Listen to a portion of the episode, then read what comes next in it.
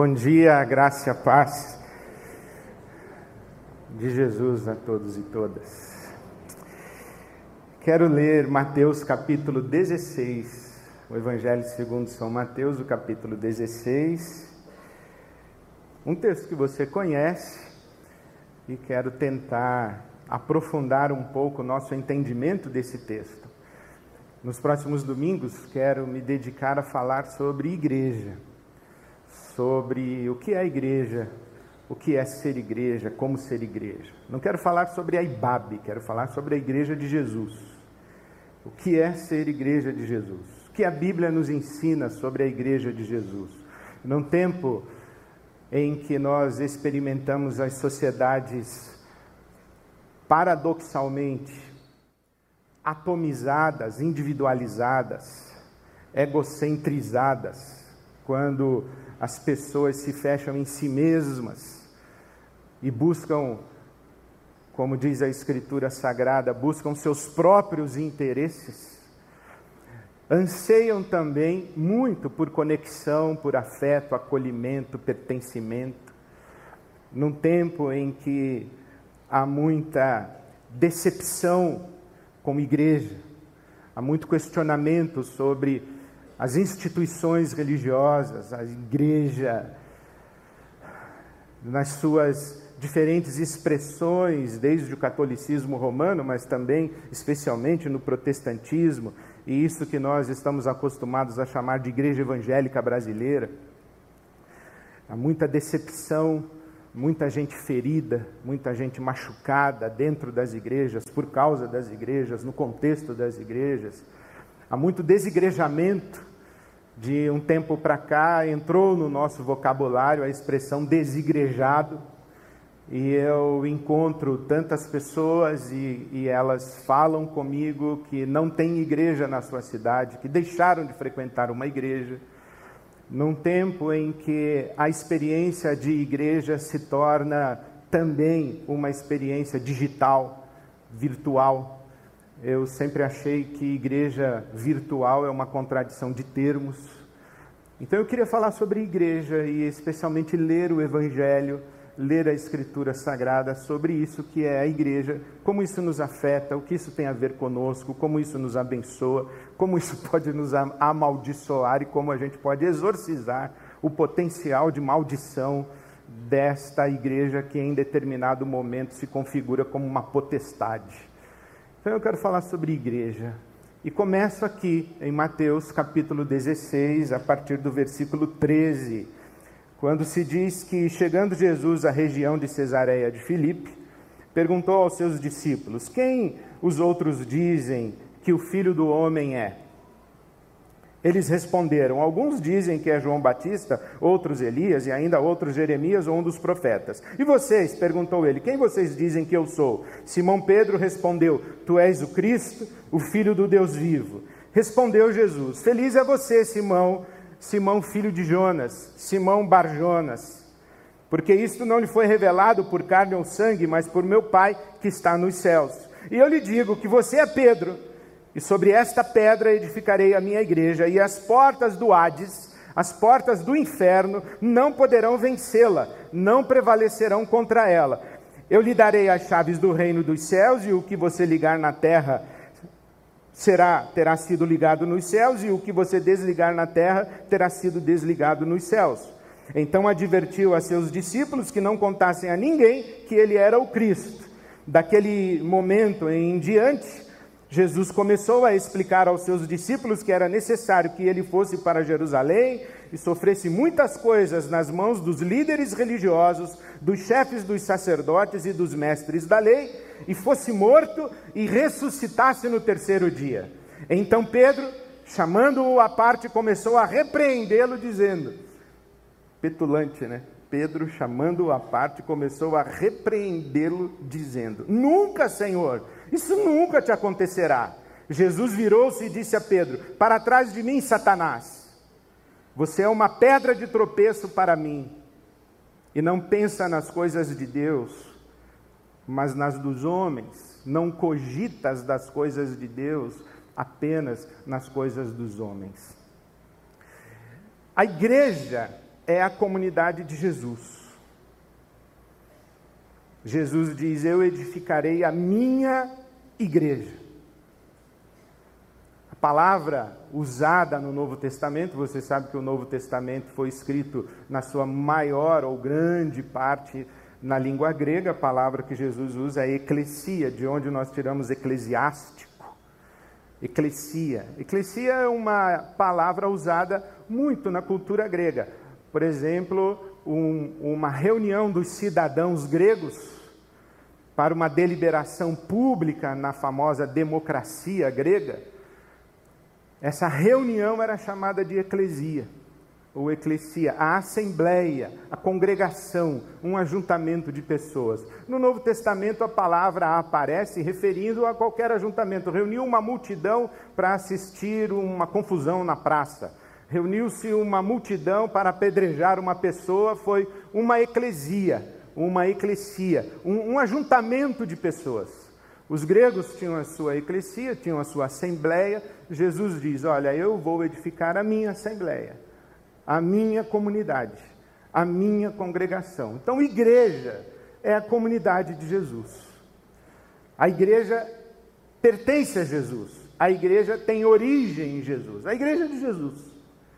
E portanto, se nós queremos entender um pouco o que é a igreja e como ela nos afeta, nós precisamos nos perguntar quem é esse Jesus que tem a sua comunidade. Se nós somos da comunidade de Jesus, se nós somos a igreja de Jesus, quem é esse Jesus? Quem é esse Jesus que, que nos traz para perto de si, nos congrega em si mesmo? Quem é Jesus?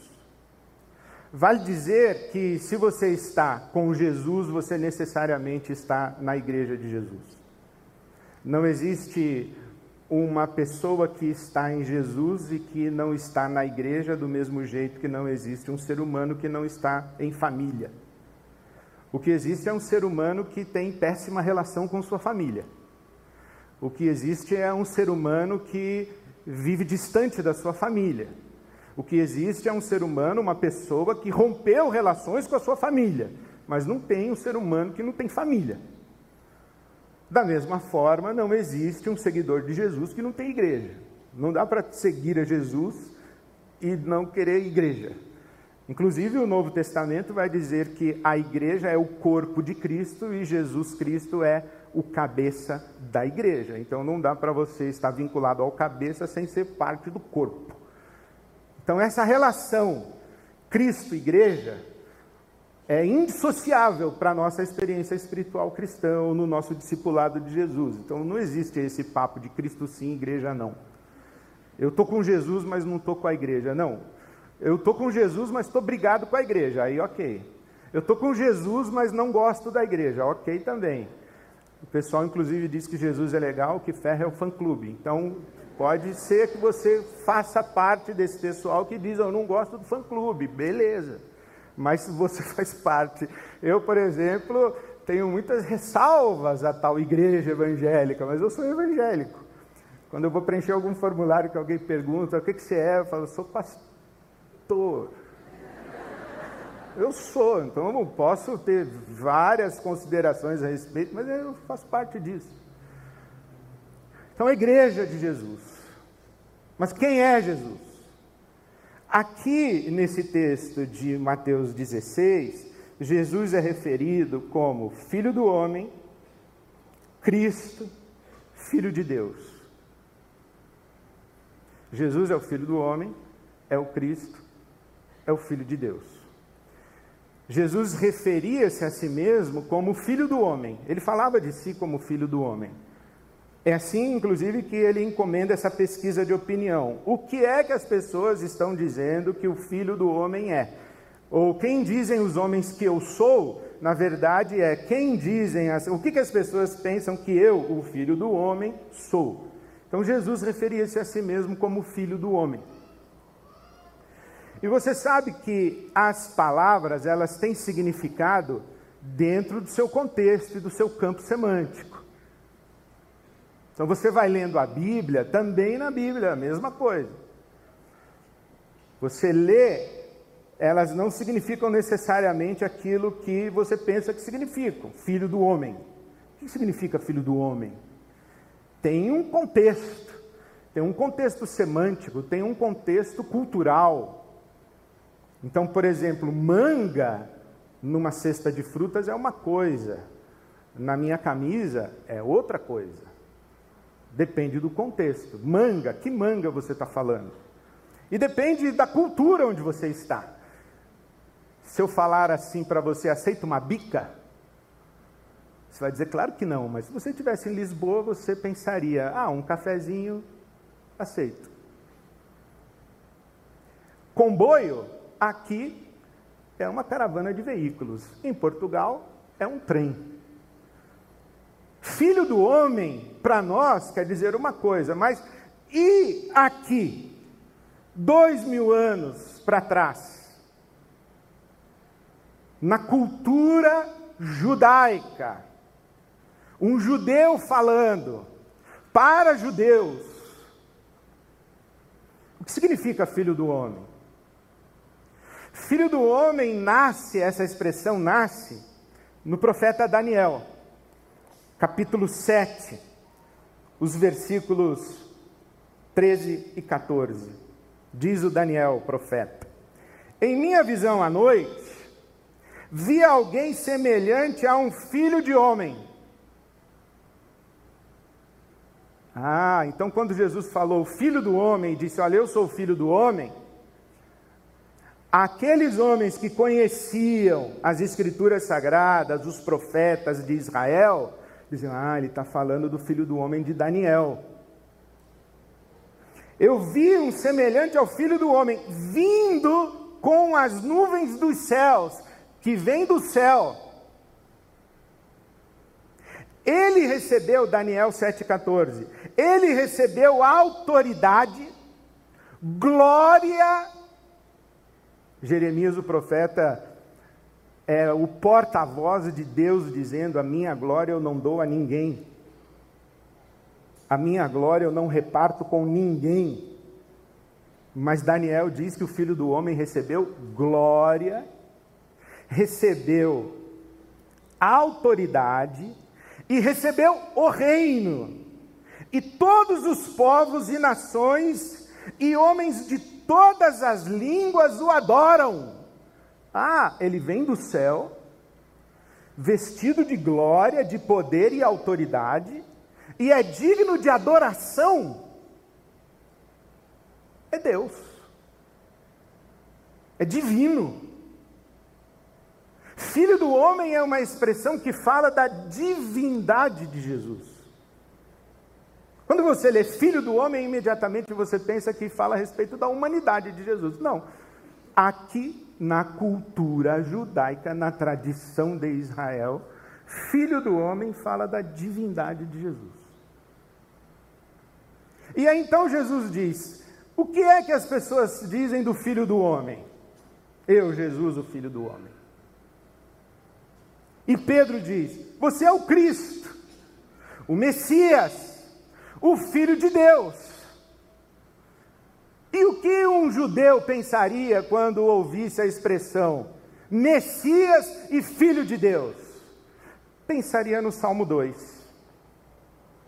versículo 6 e o versículo 7. Eu mesmo estabeleci o meu rei. Eu mesmo, diz Deus, eu mesmo estabeleci o meu rei em Sião, no meu santo monte proclamarei o decreto do Senhor. Ele me disse: Tu és meu filho, eu hoje te gerei. Quem é o filho de Deus para Israel? É o rei. Que está onde? Em Sião. No santo monte em Sião, em Jerusalém. Não é interessante que filho do homem fala da divindade e filho de Deus fala da humanidade. Que filho do homem é aquele que vem do céu, é aquele que está vestido de glória, e é aquele que receberá a adoração de todos os homens e de todas as nações. Esse é o filho do homem, de Daniel. E filho de Deus? Filho de Deus é o rei, é o ungido, é o Messias, é o Cristo. Messias é a palavra hebraica, Cristo é a palavra grega, quer dizer a mesma coisa. E quer dizer o quê? Ungido. Quem é ungido em Israel? É o rei. O rei foi ungido. Foi ungido rei. Então, filho de Deus é o rei. Filho de Deus é o rei. Nas culturas pagãs, os reis tinham conotação de divindade. Em Israel, não. Ninguém jamais pensou que Davi era Deus. Ninguém jamais pensou que Saul era Deus que Acabe era Deus. Os reis de Israel eram humanos. Então, quando Pedro está olhando para Jesus, diz assim: Você é o rei, você é o Messias, você é o filho de Deus. E Jesus diz: Isso mesmo. Mas eu sei que além de ser o Messias, o rei, o filho de Deus, de ter recebido do meu Pai o reino. Inclusive em Daniel se diz que o reino de Jesus jamais terá fim, é eterno. Jesus diz: Eu sei também que eu sou o filho do homem. Eu sei que eu vim do céu. Eu sei que eu estou vestido de glória. Eu sei que sou digno de adoração. Eu sei que tenho um reino eterno. Eu sei que sou sobre todas as nações e todos os seres humanos. Quando Pedro diz: Tu és o Cristo, tu és o Messias, a partir disso que estamos lendo aqui, nós entendemos que em Jesus há um encontro entre a divindade e a humanidade. Em Davi, o rei, o homem segundo o coração de Deus, a humanidade e a divindade não se encontraram. Em Saul, a humanidade e a divindade não se encontraram. Em Salomão, a divindade e a humanidade não se encontraram, mas em Jesus, a divindade e a humanidade se encontraram. Em Jesus, há a síntese do divino humano. Jesus é ao mesmo tempo a humanização de Deus e a divinização do homem.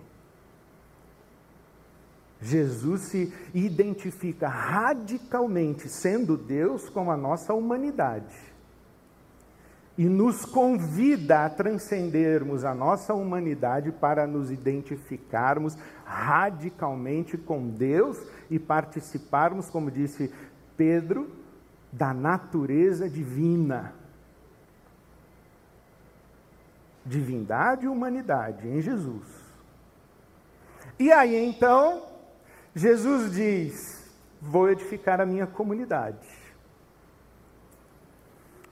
Não era novidade para aquelas pessoas falarem do rei como filho de Deus. Israel tratava os seus reis como filhos de Deus. Mas o que era novidade era Jesus falar o que ele fala no versículo 21 Daquele momento em diante, Jesus começou a ensinar aos seus discípulos que era necessário que fosse a Jerusalém, sofresse, morresse. E Pedro diz: Não, morrer não. O Messias morto. E Jesus vira para ele e diz: Para trás de mim, Satanás. E olha que interessante, né? Quando Pedro diz: Tu és o Cristo, filho do Deus vivo, Jesus diz: Bem-aventurado é você, Pedro, filho de Jonas, porque isso não veio da sua cabeça. Foi o meu Pai que está no céu que revelou a você e você pronunciou o que você recebeu do meu Pai. Aí, quando Pedro diz: Morrer não, Jesus diz: Sai, Satanás. Isso aí que você está falando, Pedro, não vem da sua cabeça. Isso aí foi um outro espírito que colocou aí na sua boca. Sai, Satanás. Porque você não cogita das coisas do céu, apenas das coisas dos homens. Divindade, humanidade. Divindade e satanacidade. E Jesus diz: Vou edificar a minha igreja. E quem faz parte dessa igreja? Pedro. O bem-aventurado, que abre a boca para falar inspirado por Deus e abre a boca para falar inspirado por Satanás. Que é a igreja? Aqui sabemos bastante coisa sobre a igreja. A igreja é essa comunidade humana atravessada pelo divino. Divina, porque é de Jesus, instituída por Ele, edificada por Ele, fundamentada nele, mas atravessada pelo humano. Essa é a igreja. A igreja é esse lugar onde Deus e o diabo se encontram na terra do sol.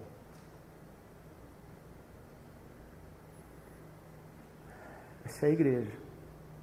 Eu lembro quando terminava um domingo desses maravilhosos, maravilhosos, como, por exemplo, terminava um domingo com a ministração da Marcena e a gente cantando, ia no céu. E aí, quando acabava, vinha uma pessoa assim, depois da celebração, e falava assim, pastor, bababá, bababá, bababá, bababá. Eu ia para casa arrasado. O domingo tinha sido maravilhoso e abençoado. Eu ia para casa com aquele.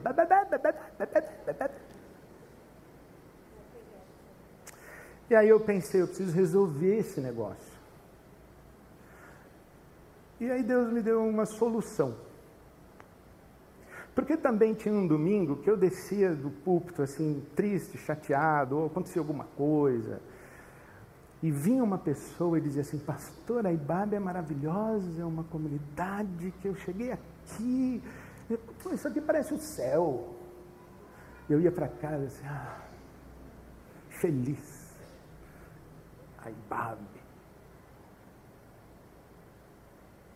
Aí eu pensei: preciso resolver esse negócio.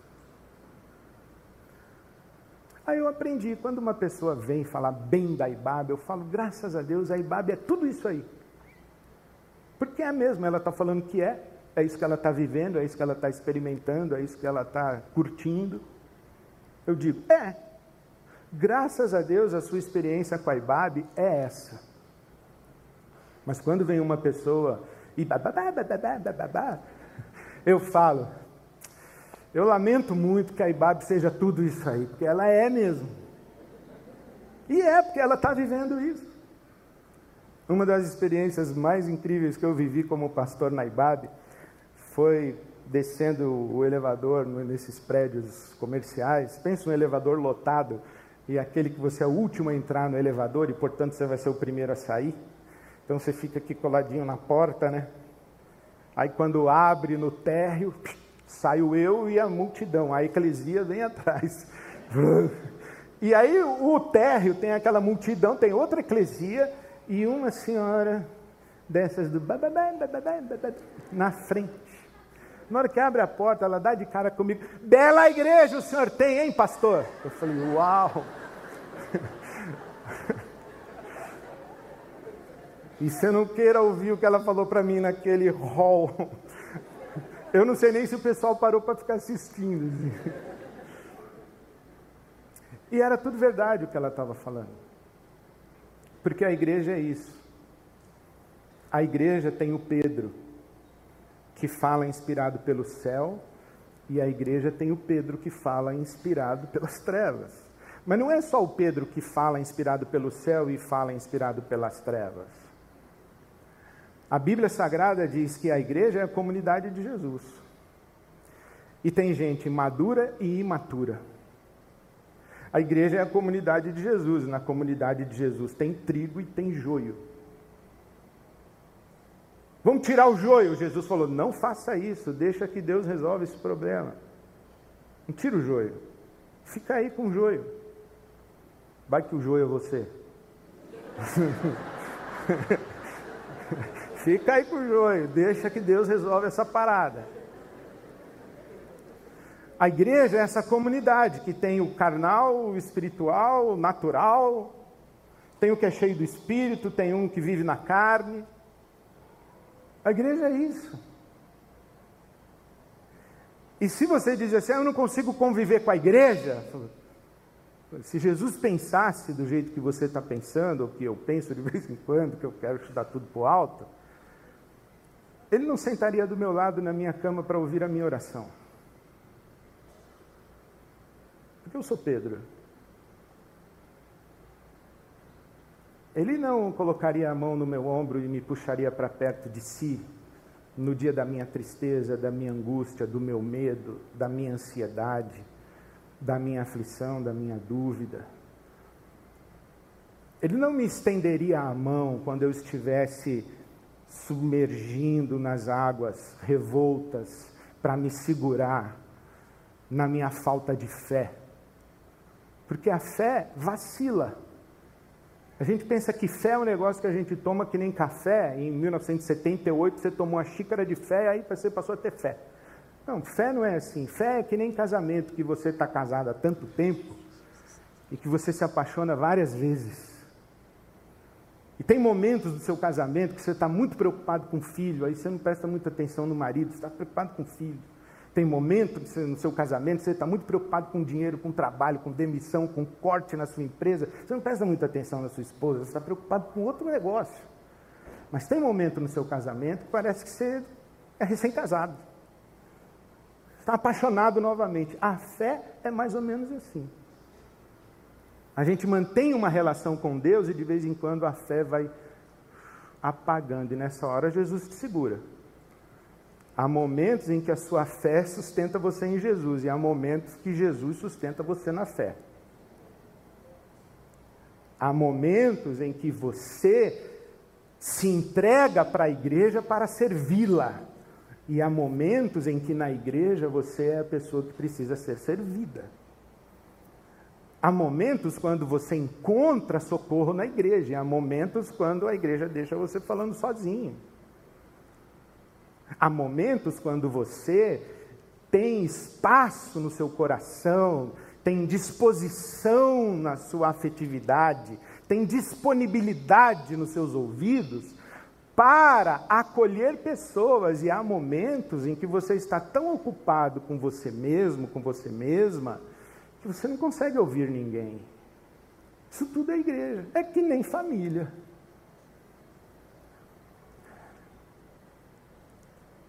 a igreja ela tem que conviver com essa ambiguidade entre o divino e o humano. E pior do que isso, a igreja tem que aprender a conviver com a ambiguidade entre o divino e o satânico. Ela tem que dizer às pessoas: Bem-aventurado és tu, foi o Pai quem te revelou e para trás de mim, Satanás.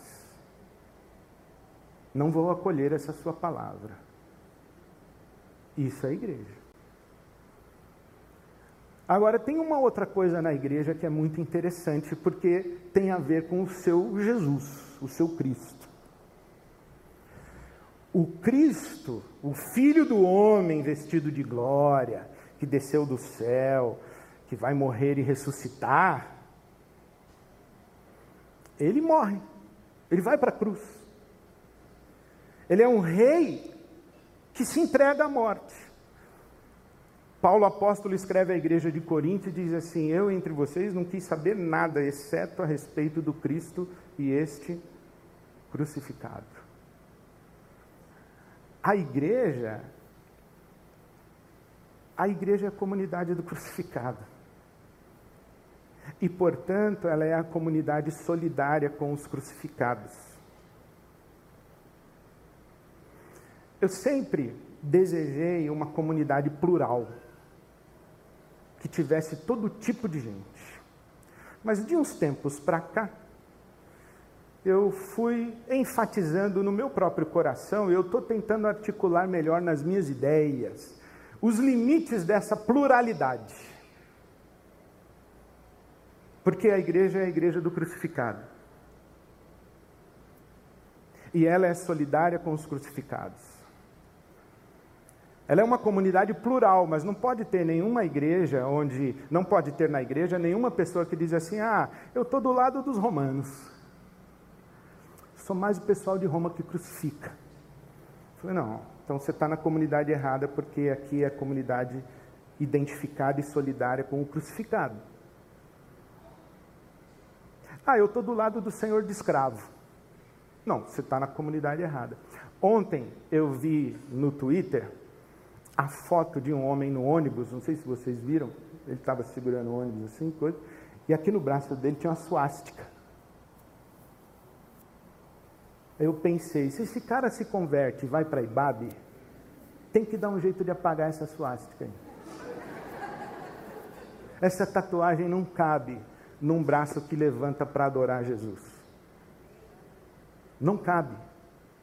Então, sim, a Ibabe é uma comunidade plural? É. A igreja de Jesus é uma comunidade plural? É. Só que a partir do momento que uma pessoa diz, Tu és o Cristo, filho do Deus vivo, e, e mergulha nessa experiência comunitária, ela precisa estar disposta a ouvir para trás de mim Satanás. Porque há muita coisa de Satanás que ela vai trazer para dentro da igreja e que a igreja vai ter que discernir e dizer: Isso aqui não. E eu fico a me perguntar quais são as outras tatuagens que nós carregamos e que nós precisamos dizer: Ó, vamos apagar essa tatuagem aí. Se tivesse, já pensou se a água do batismo fosse dissolvedor, assim, você mergulha o cara e sai só com as tatuagens legal. Seria interessante. Mas a questão são as tatuagens da nossa alma, né? Nossas tatuagens valora, valorativas, nossas ideologias, nossas opções, nossas questões culturais. Ah, eu sou assim mesmo, assim é da minha cultura. Eu sou latino-americano. Não, na igreja tem bem-aventurado és tu, meu pai te revelou, e para trás de mim Satanás. A gente tem que aprender a conviver com isso. Em algum momento você vai ter que dizer para o seu irmão: Isso aí é de Satanás, hein, irmão? Isso aí que você está fazendo é do diabo. Isso aí destrói pessoas destrói vidas, destrói você. Isso é do diabo, isso é morte. E se você tem essa autoridade que Jesus te dá e você deve executar, você também tem que ficar de boa quando alguém vier e falar assim: Ed, isso aí que você está falando é do diabo, hein? Aí você tem que pôr o seu joelhinho no chão, buscar a sua multidão de conselheiros e ouvir a voz do Espírito Santo no seu coração também. Isso é igreja. Agora, por último, a igreja. É necessariamente a comunidade da ressurreição. Eu vou morrer, mas eu vou ressuscitar. É da vida. Tem sinais de morte na vida da igreja? Tem. Por quê? Por minha causa, por sua causa. Porque a nossa redenção ainda não está consumada. Mas tem sinais de vida? Tem. E tem promessa de vida? Tem. E tem promessa de que a vida será a palavra final e que a vida se consumará para nós e será plena em nós um dia e que um dia nós estaremos cantando com Jesus: Onde está a morte, a tua vitória? Onde está inferno, o teu poder de ferir? Tem essa promessa para nós. Então, nós somos a comunidade da ressurreição. Quando alguém chora, você diz: Vai passar, irmão. Vai passar, irmã. Quando alguém está fraco na fé, diz: vai passar, irmão, vai passar, irmã. Quando alguém precisa de pão, vai passar, irmão, vai passar, irmã. Quando alguém precisa de abraço, ressurreição. A igreja é sempre a comunidade da ressurreição. A igreja é sempre a comunidade da vitória do divino sobre o humano, do divino sobre o satânico. Sempre. Então a igreja caminha na direção da cruz, identificada com a cruz, mas na esperança e agarrada na promessa de ressurreição. Portanto, eu encorajo você muito, muito, muito, muito a pensar em igreja em outros termos. Não a igreja como comunidade ideal. Ah, eu pensei que na igreja não existisse isso. De que igreja você está falando? Só no céu. Fofoca? Sabe que vai ter fofoca no céu? Imaginou o fofoqueiro chegar no céu e ninguém querer ouvir a fofoca dele? Vai ser um inferno para esse fofoqueiro. A igreja é essa comunidade da ambiguidade, meu irmão, minha irmã. Então, bem-vindo à comunidade ambígua. A igreja é a comunidade identificada com a cruz, o crucificado e com as vítimas da nossa sociedade. Por isso é que a igreja tem lado. A igreja acolhe todo mundo, mas ela sabe de que lado ela está. Ela está do lado dos crucificados, das vítimas. Sempre. Sempre de quem sofre. Sempre de quem sofre o abuso, sempre de quem sofre a violência, sempre de quem passa fome, sempre de quem está chorando. A igreja é sempre assim. Isso é bom, porque a igreja está do seu lado, irmão, irmã. A igreja de Jesus é assim. E a igreja de Jesus caminha agarrada na promessa da ressurreição e da vida. Eu oro a Deus que a nossa experiência comunitária nos leve por esse caminho aí que nós chamamos igreja, igreja de Jesus. O Filho do homem, o Filho de Deus, o nosso Cristo, Senhor dos senhores, o Rei dos reis. Amém. Amém.